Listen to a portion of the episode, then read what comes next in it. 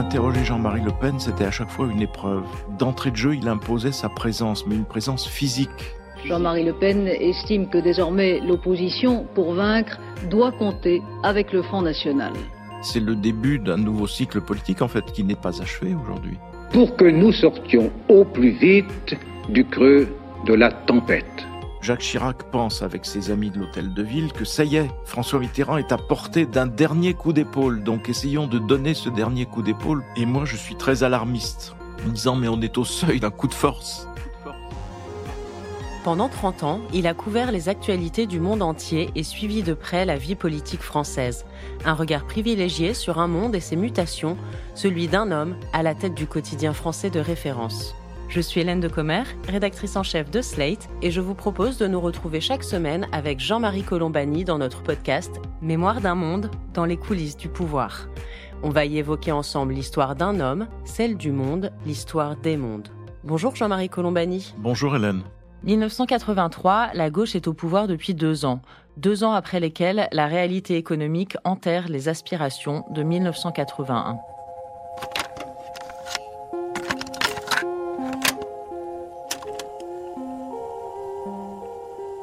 Madame, Monsieur, bonsoir. Dans la tradition de la Ve République, le chef de l'État ce soir est sorti du silence qui sied à sa fonction pour s'adresser solennellement aux Français.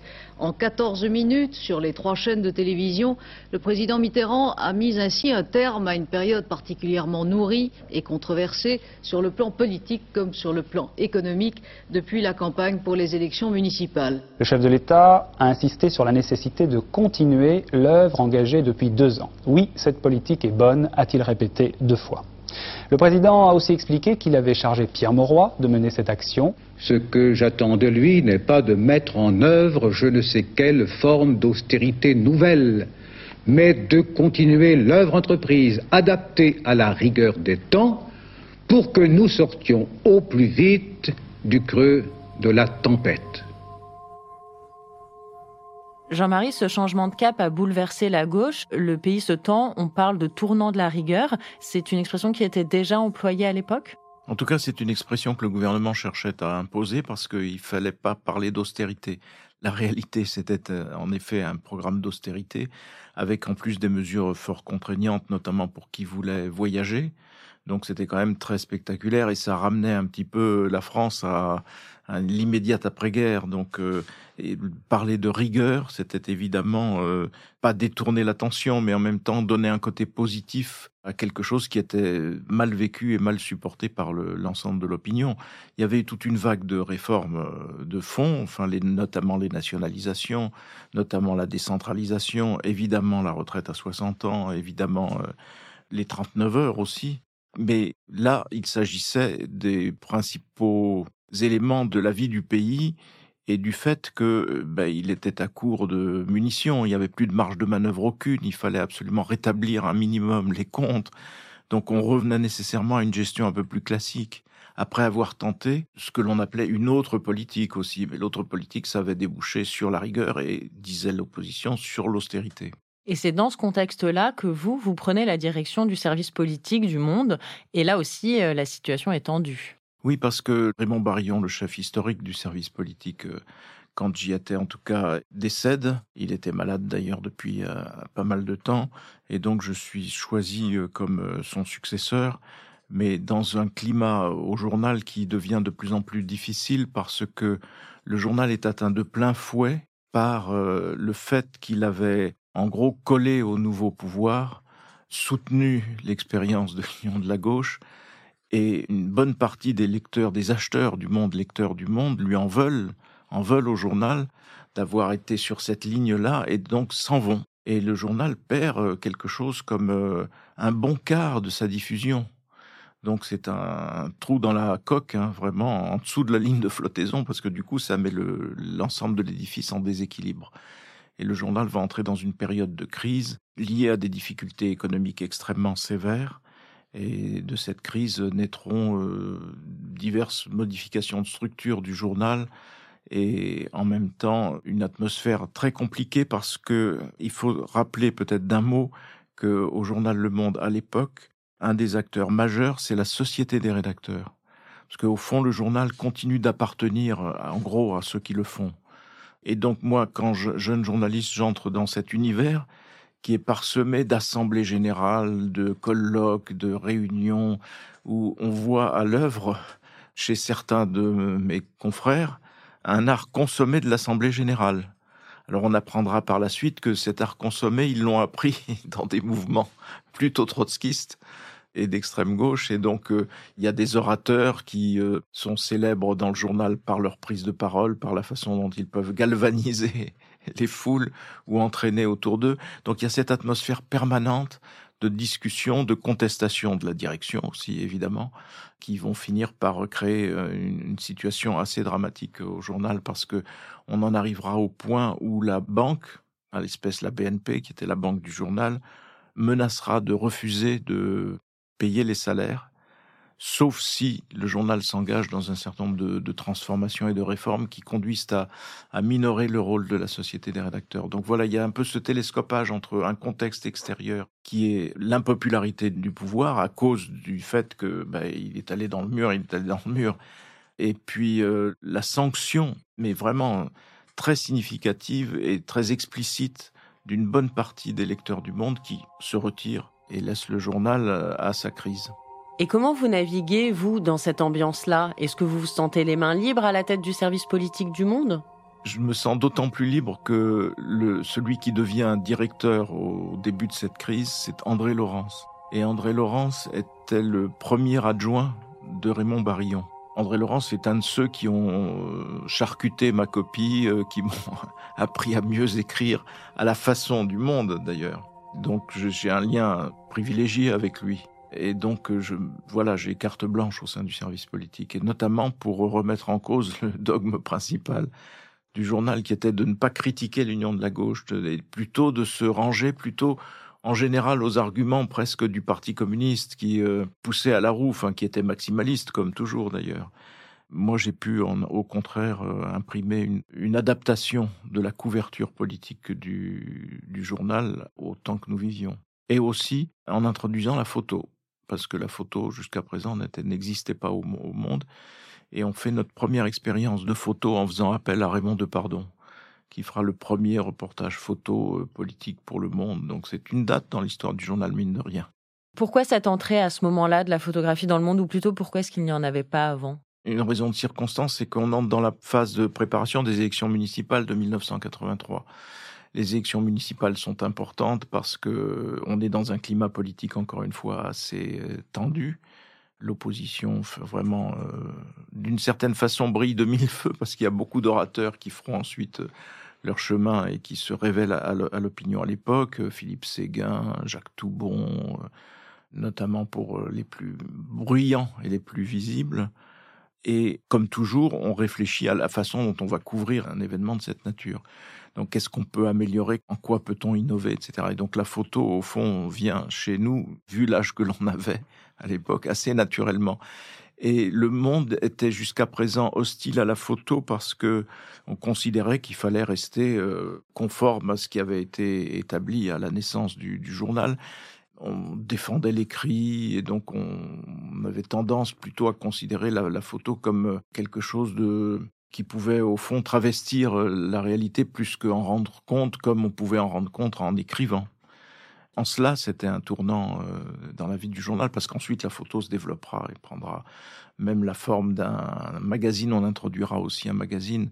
Ce sera d'ailleurs la première tentative du monde d'un magazine qui est une tentative qui a tourné court mais qui était assez intéressante et qui était là lancée par André Laurence. Donc il y avait cette volonté en même temps de d'ouvrir le journal, de se rapprocher d'un public plus jeune et de montrer que le journal n'était pas aussi chiant que, entre guillemets, que sa réputation voulait qu'il fût. Donc, euh, et Raymond de Pardon était l'homme idéal parce qu'il avait un œil acéré, un œil politique aussi sur, euh, sur la, la, vie du pays. Et il a apporté énormément à la conversion, au fond, du journal à la photo parce que ça a été une expérience réussie.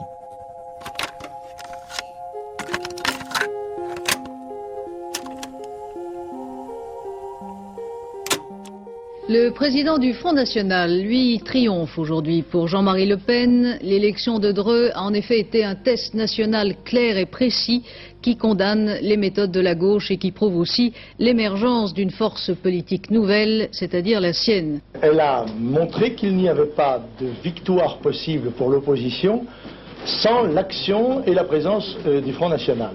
Autrement dit, d'une deuxième ou d'une troisième composante, si l'on veut, de l'opposition antimarxiste. Nous avons des positions sur l'ensemble des problèmes qui sont assez sensiblement différentes de celles de l'opposition libérale, qu'elle soit UDF ou RPR, mais néanmoins, et compte tenu du cadre institutionnel ou, euh, je dirais, électoral, eh bien, euh, nous sommes prêts à des alliances dans le cadre d'un choix de société qui est évidemment le même que celui de l'opposition libérale, même si nous avons des positions euh, assez différentes sur un certain nombre de problèmes. Donc là, on vient d'entendre Jean-Marie Le Pen. C'était en septembre 83, après les élections municipales, donc euh, où la ville de Dreux, euh, grande ville d'Eure-et-Loire, avait été remportée pour la première fois par euh, le Front National. À peine deux ans auparavant, le FN n'avait même pas obtenu les 500 signatures pour pouvoir se présenter à l'élection présidentielle. Donc là, on a vraiment une percée du Front National qui est très forte.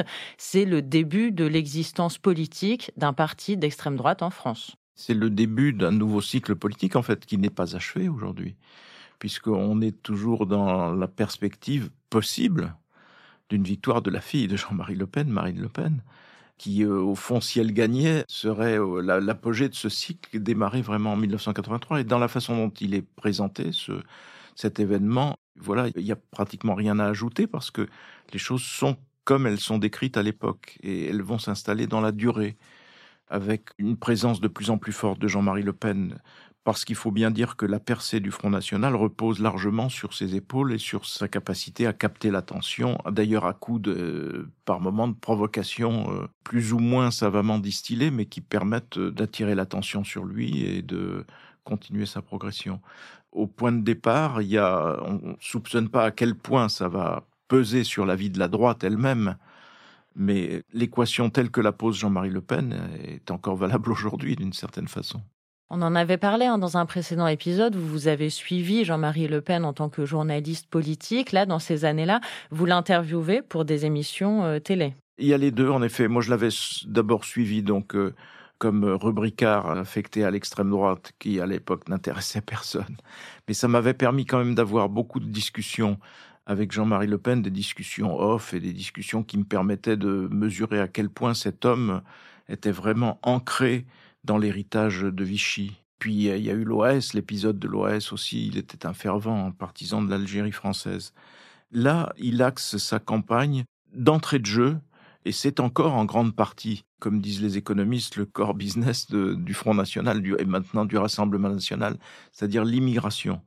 Donc les premières affiches de campagne de Jean-Marie Le Pen dans cette nouvelle période, c'est simple, c'est un million de chômeurs, un million d'immigrés. Donc euh, on essaie d'ancrer dans la tête des électeurs français l'idée que le chômage est soluble si on expulse les immigrés. En gros, ils prennent le travail des Français.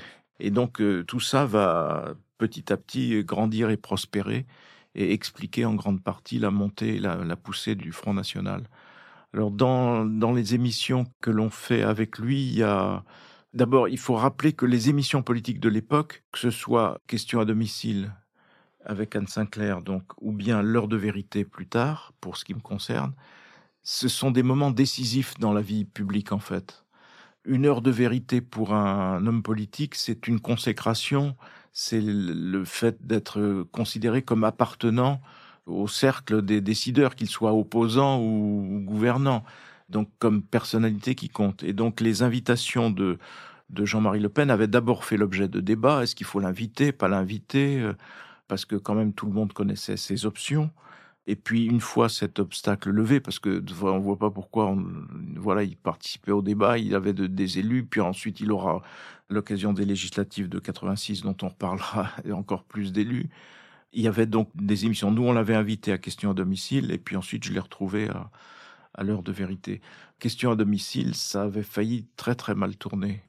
Il faut aussi dire que interroger Jean-Marie Le Pen, c'était à chaque fois une épreuve, parce que d'entrée de jeu, il imposait sa présence, mais une présence physique. En bon soldat de l'extrême droite, avant toute chose, le rapport de force, et avant toute chose, vous mettre dans les cordes, même physiquement, pour qu'il soit clair que, voilà, euh, il était vraiment le chef vers qui il fallait se tourner. Et dans cet ordre-là, il n'hésitait devant rien. Hein. Donc, euh, la question à domicile, par exemple. Euh, question à domicile, c'était une émission où on se rendait chez la personnalité politique. Absolument. Et ça créait une atmosphère très différente de l'heure de vérité, qui était, il y avait une sorte de, métronome, puisque c'était une émission qui se déroulait quart d'heure par quart d'heure, avec euh, une dramatisation à l'intérieur de chaque quart d'heure, enfin dramatisation entre guillemets, ça n'a rien à voir avec ce qui se passe aujourd'hui. Question à domicile, c'était censé être permettre d'approcher aussi davantage la personnalité, le mode de vie, le, décor, la façon dont il euh, voilà. Et donc euh, dans sa maison de la Trinité-sur-Mer, qui est une maison familiale, il nous avait accueillis avec un bol de cidre pour mettre l'opinion de son côté en disant voyez je suis un homme civilisé je les, accueille comme je dois les accueillir mais à l'intérieur après l'émission ça s'est nettement gâté parce que Anne Sinclair lui a demandé s'il avait les cheveux teints. Ce qui n'était pas une question absurde. Moi j'ai assisté à des conférences de presse de Ronald Reagan parce que Ronald Reagan faisait un point presse régulièrement à la Maison Blanche comme le font les présidents euh, des États-Unis. Et je me souviens d'une séance où j'étais à la Maison Blanche et où les journalistes américains disaient à Ronald Reagan, Monsieur le Président, est-ce que quand vous allez chez le coiffeur, il vous teint les cheveux? Reagan essayait de ne pas répondre. Deuxième question, eh, est-ce que vous vous teignez les cheveux ou est-ce que votre coiffeur vous teint les cheveux? Et ça jusqu'à ce qu'il donne une réponse sur le sujet. Donc les journalistes américains ne les lâchaient pas. Et donc Anne Sinclair, notre petite mesure, avait demandé à Jean-Marie Le Pen s'il se teignait les cheveux parce qu'il était blond. Et donc il s'est levé, il a commencé à dégrafer son pantalon. Il a dit, je vais vous montrer que je suis un vrai blond. Et donc là, je l'ai arrêté vertement en lui disant, Monsieur Le Pen, vous dérapez, asseyez-vous, etc. Et donc, euh, ça restera dans, enfin, en tout cas, dans les annales des émissions politiques. À d'autres moments, c'était plus compliqué encore parce que, à l'heure de vérité, je me souviens que j'avais été chargé de l'interviewer, notamment sur le sida. Et on se demandait quel usage il ferait de cette euh, maladie. Il en faisait déjà un objet de polémique et un objet de combat politique. Et c'est là qu'il avait sorti l'expression sidaïque, qui est vraiment euh, un concentré de la, de la monstruosité que peut porter ce courant de pensée qu'est l'extrême droite.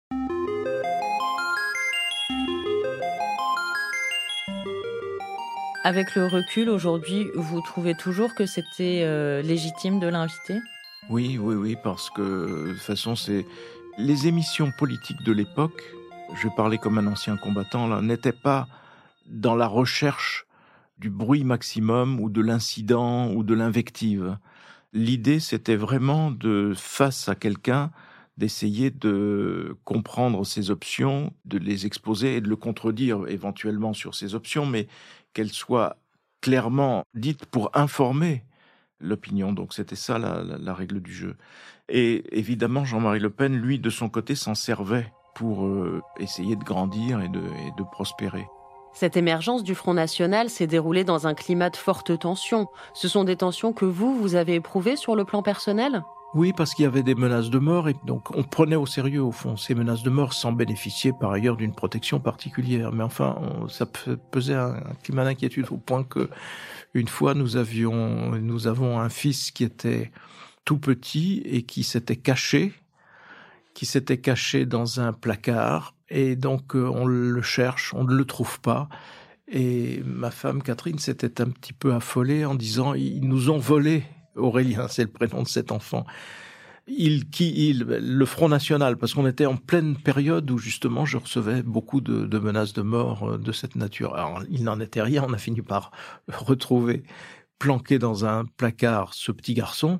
Et évidemment, le Front National était loin de tout cela, mais néanmoins, ça traduisait un petit peu l'ambiance dans laquelle on pouvait vivre à certains moments. C'était des menaces de mort explicites. Euh, par message, par courrier, enfin par toutes sortes de, moyens. On vous faisait sentir que, voilà, je pense en même temps que Jean-Marie Le Pen y était rigoureusement pour rien, mais encore une fois, il y avait des groupes et des groupuscules. Par exemple, je me souviens d'un journaliste du Monde qui s'appelait Serge Bollock et qui avait été très durement tabassé par des membres du GUD, enfin de ce qui s'appelait à l'époque Occident, avant de s'appeler le GUD, et qui ensuite sont devenus célèbres, puisque certains d'entre eux sont devenus ministres de droite après avoir trouvé leur chemin de Damas. Mais voilà, c'était, il y avait des bagarres incessantes et permanentes.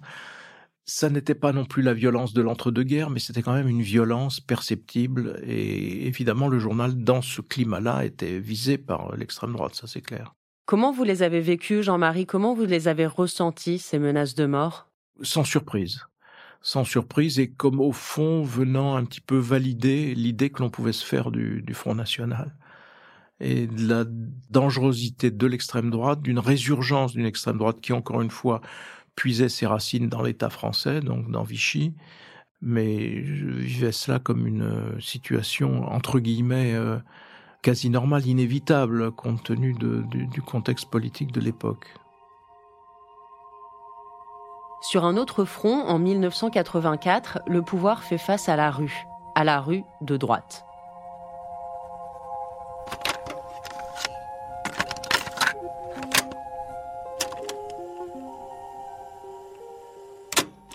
Tous vos journaux ont fait leurs gros titres ce matin et je sais quel est l'objet principal de vos conversations du jour. Je veux parler de la gigantesque manifestation organisée hier à Paris par les défenseurs de l'école privée.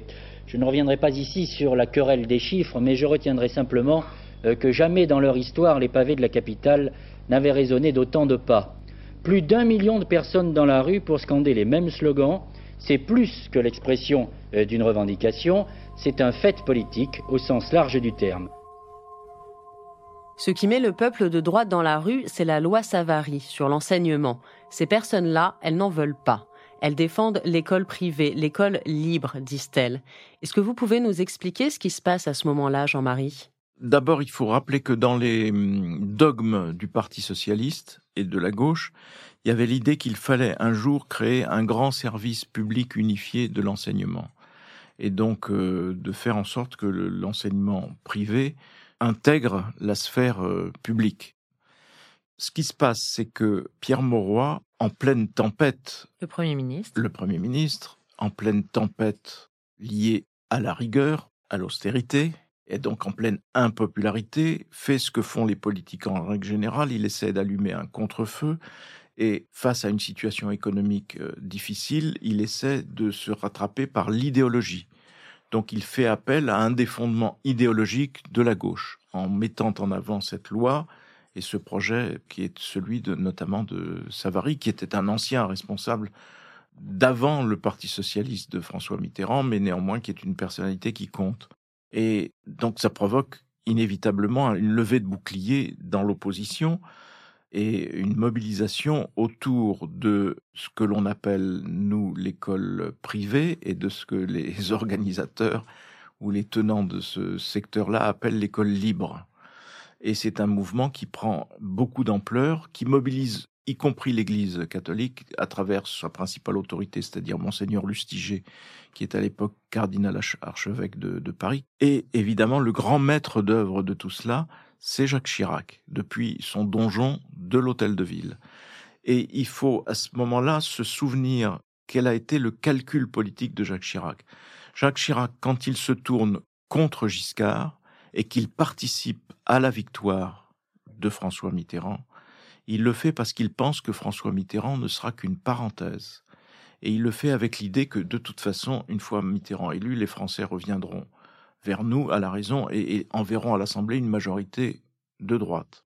Il n'en est rien, puisque François Mitterrand gagne l'élection présidentielle et que les Français accordent leur vote législatif au vote de la présidentielle. Donc c'est la, l'application de ce que l'on appelle au sein de la Ve République le fait majoritaire, mais donc avec une majorité absolue de députés de gauche à l'Assemblée nationale. Donc Jacques Chirac, d'une certaine façon, ronge son frein et attend la bonne occasion de. Et à l'époque de cette grande manifestation, Jacques Chirac pense avec ses amis de l'hôtel de ville que ça y est, François Mitterrand est à portée d'un dernier coup d'épaule. Donc essayons de donner ce dernier coup d'épaule pour, euh, pour qu'il démissionne et puis pour que nous reprenions le pouvoir. Et il y a en effet énormément de monde de Versailles à Paris. Il y a un cortège, euh, moi je pense qu'il y avait bien 2 millions de personnes ce jour-là. Et donc c'est une levée en masse qui est très impressionnante avec cet arrière-plan et je me souviens qu'un certain nombre de mes confrères et, amis, notamment Alain Duhamel et Jérôme Jaffré, qui est à l'époque le patron de la Sofres et qui est maintenant à la tête du CECOP. On a des discussions sur euh, ce qui peut se passer, et moi je suis très alarmiste, en disant mais on est au seuil d'un coup de force. Et il se moque de moi en disant euh, que je dramatise, que ainsi de suite. Mais moi j'avais des informations venant de l'hôtel de ville, de gens proches de Jacques Chirac, qui m'avaient d'ailleurs même téléphoné le jour de la manif en disant écoute, euh, dans ce genre de circonstances historiques, sois prudent, fais attention parce que les choses vont, vont bouger très vite. Donc il y avait vraiment l'espoir, ça je, je continue d'en témoigner, à l'hôtel de ville, vraiment d'un dernier coup d'épaule qui puisse chasser Mitterrand. Et là, on va voir que l'art politique de Mitterrand est inégalé, et très supérieur à celui de ses adversaires, parce qu'il va renverser la situation. D'abord en remerciant Pierre Mauroy et en changeant de gouvernement et en nommant Laurent Fabius.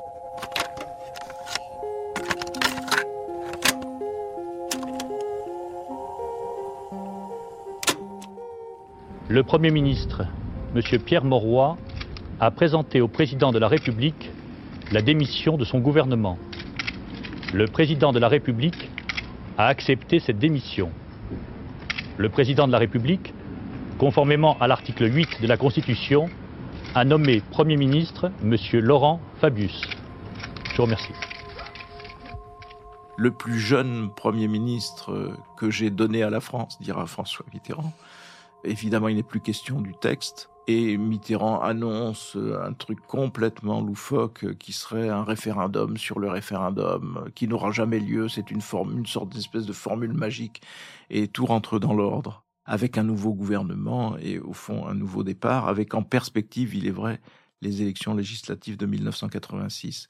Donc c'est un événement majeur en fait, parce que c'est d'abord ça a été une première leçon de politique donnée à l'opposition par François Mitterrand. Il est vrai, appuyé par la force des institutions. On ne dira jamais assez à quel point les institutions sont solides et à quel point il est absurde de vouloir y toucher. Ça, c'est une petite parenthèse personnelle. Et en même temps, première leçon donnée par François Mitterrand à Jacques Chirac, ben voilà, je suis encore là. Et l'histoire euh, montrera que Jacques Chirac mettra beaucoup de temps à succéder à François Mitterrand et que quand il succédera à François Mitterrand, il sera dans les meilleurs termes avec le président qui l'admirera en fait beaucoup.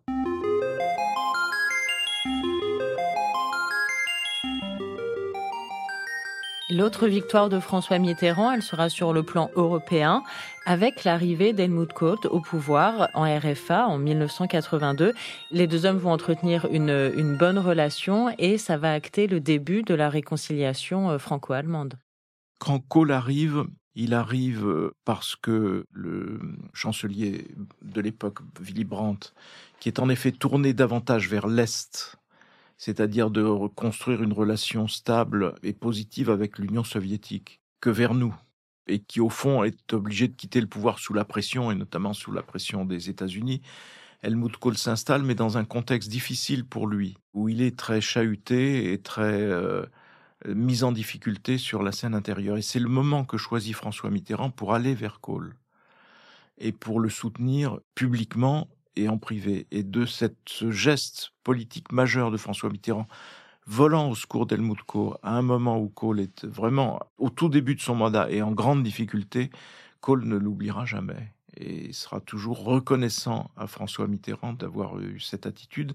Et ils vont en effet nouer ensemble une relation très très forte très amical. On se souvient d'ailleurs des larmes d'Helmut Kohl euh, à l'enterrement, à la cérémonie en l'honneur de, François Mitterrand quand celui-ci euh, décède. Ils auront à gérer ensemble l'épisode historique majeur qu'a été la chute du mur et l'unité allemande. L'unité allemande dont François Mitterrand nous disait régulièrement euh, Vous verrez sans doute l'unité de l'Allemagne se faire, mais moi de mon vivant, non. Et de son vivant, il a dû gérer cela, et c'est beaucoup de choses ont été bien gérées parce qu'ils avaient construit cette relation si forte, cette relation personnelle si forte, qui euh, a évidemment surpris, mais en même temps, Cole était vraiment très amusant parce qu'il m'avait expliqué un jour qu'il avait longtemps cherché, mais fini par comprendre comment il fallait se comporter avec François Mitterrand pour pouvoir avoir euh, son écoute et puis pour pouvoir avancer. Et il m'avait dit, bon, j'ai compris, je sais que c'est François. François, c'est la France, c'est le roi, et donc moi, je dois faire avant, devant lui, une génuflexion. Et ensuite, on peut discuter.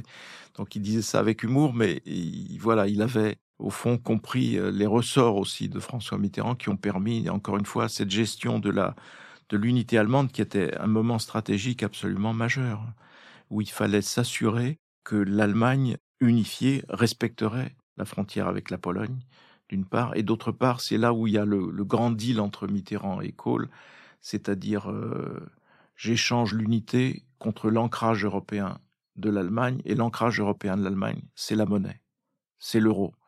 Et donc l'euro comme contrepartie de l'acceptation par la France de l'unité de l'Allemagne, alors que la France était sous la pression d'une autre personne que Mitterrand appréciait beaucoup, mais pour d'autres raisons, qui était Margaret Thatcher.